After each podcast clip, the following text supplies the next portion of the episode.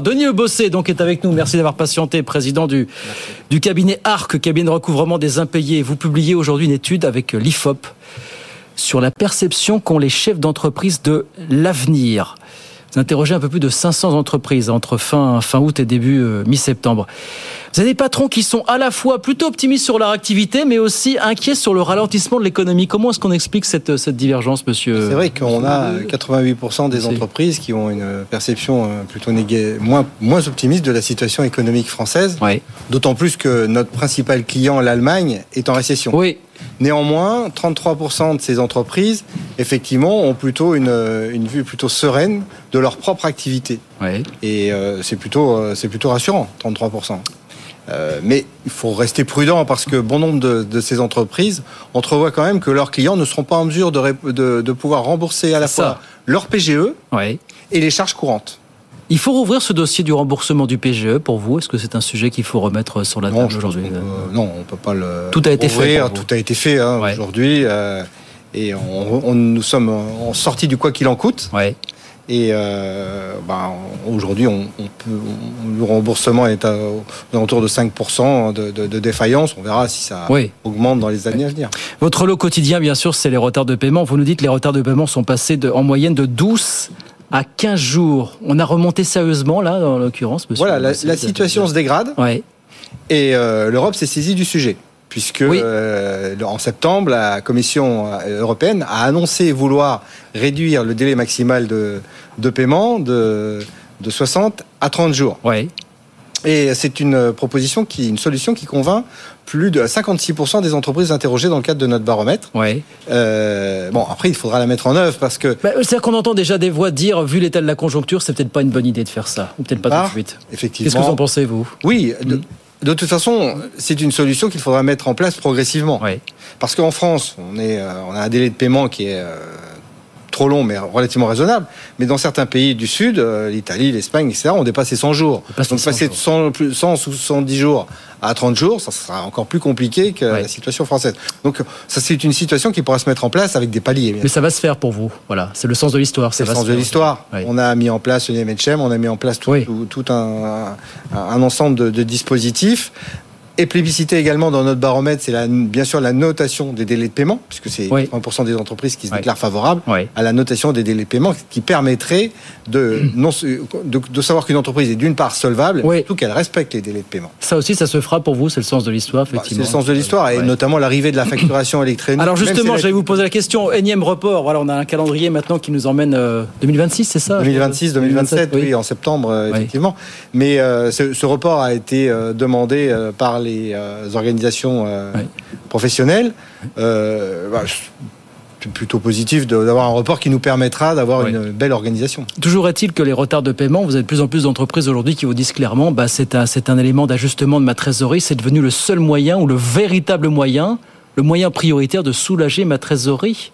Bien sûr, parce qu'aujourd'hui, incroyable. Enfin, je- aujourd'hui, on voit des entreprises dans notre activité, on voit Ouais. des entreprises, et c'est- courant de, de voir des entreprises disparaître avec des carnets de commandes remplis. Pourquoi? Parce que elles n'ont n'ont pas accès au financement bancaire qui leur permet de répondre aux charges liées à leurs Ouais. demandes courantes. Ouais. Donc en fait, ces entreprises ont d'une part besoin de trésorerie et euh, bien souvent elles n'ont pas remboursé leur PGE, donc elles n'ont pas accès au, au- au concours bancaire, au, au financement bancaire.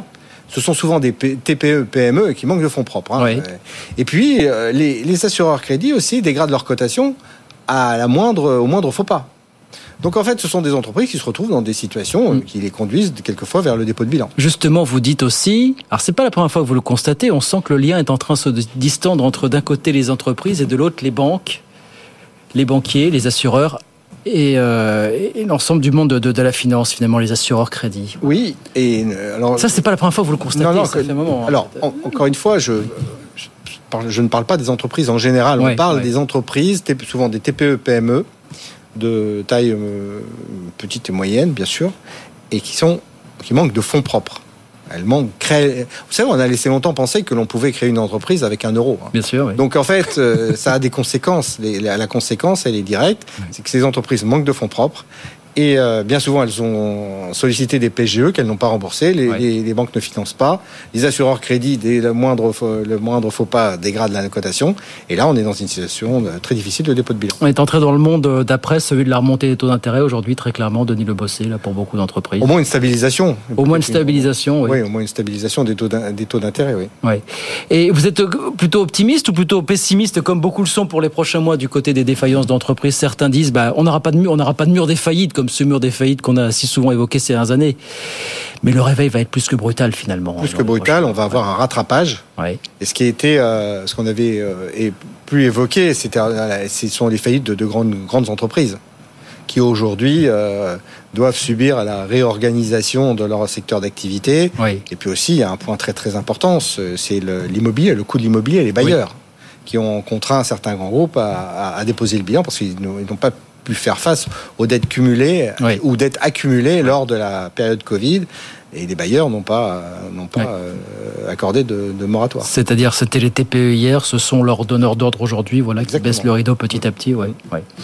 Et qu'est-ce que vous dites finalement sur cette question les paiements? Est-ce que toutes ces, toutes ces pistes que préconisent euh, vos adhérentes, les entreprises que vous avez interrogées, est-ce qu'il faut que tout ça se mette en œuvre doucement, progressivement? Est-ce qu'il y aura un prix à payer pour mettre en place ces nouvelles normes, voilà, ces nouvelles Les mesures nouvelles normes, il faut les mettre en place très progressivement. Ouais. On ne peut pas aujourd'hui euh, passer du, de, euh, de, tr- de 60 à 30 jours euh, en un coup de baguette magique. Ce sera une mise en œuvre très progressive et puis euh, pouvoir apporter suffisamment de trésorerie aux, aux entreprises pour qu'elles respectent les délais de paiement. Ouais. Aujourd'hui, euh, on a par exemple la solution du facteur. Oui, Il ressort de notre baromètre que 84% des entreprises estiment que c'est une solution trop coûteuse pour les TPE et les PME. Oui. Parce que le- la, la solution de facturage peut être une, une solution de financement très élaborée pour les grandes, Oui. auto- pour les grandes entreprises. La question, dernière question, quelques secondes, Denis Le Bossé. Est-ce que l'investissement va être freiné dans cette histoire fondamentalement? Qu'est-ce que vous disent les Bon, entreprises? On le voit déjà hein, que l'investissement est plus ou moins freiné. euh, et encore une fois, les petites entreprises vont, euh, vont ralentir l'investissement. Les grandes qui fonctionnent très bien, parce que heureusement l'économie fonctionne bien, et je pense qu'il faut quand même garder la confiance. Et euh, les grandes entreprises fonctionnent bien, et celles-ci Ouais. auront toujours accès à l'investi- à l'investissement, au crédit et à l'investissement. Et ben voilà pour cette étude réalisée par, euh, par l'IFOP sur la perception qu'ont les entreprises de l'avenir que vous publiez aujourd'hui. Merci beaucoup Denis Le Bossé, merci infiniment le président du cabinet ARC.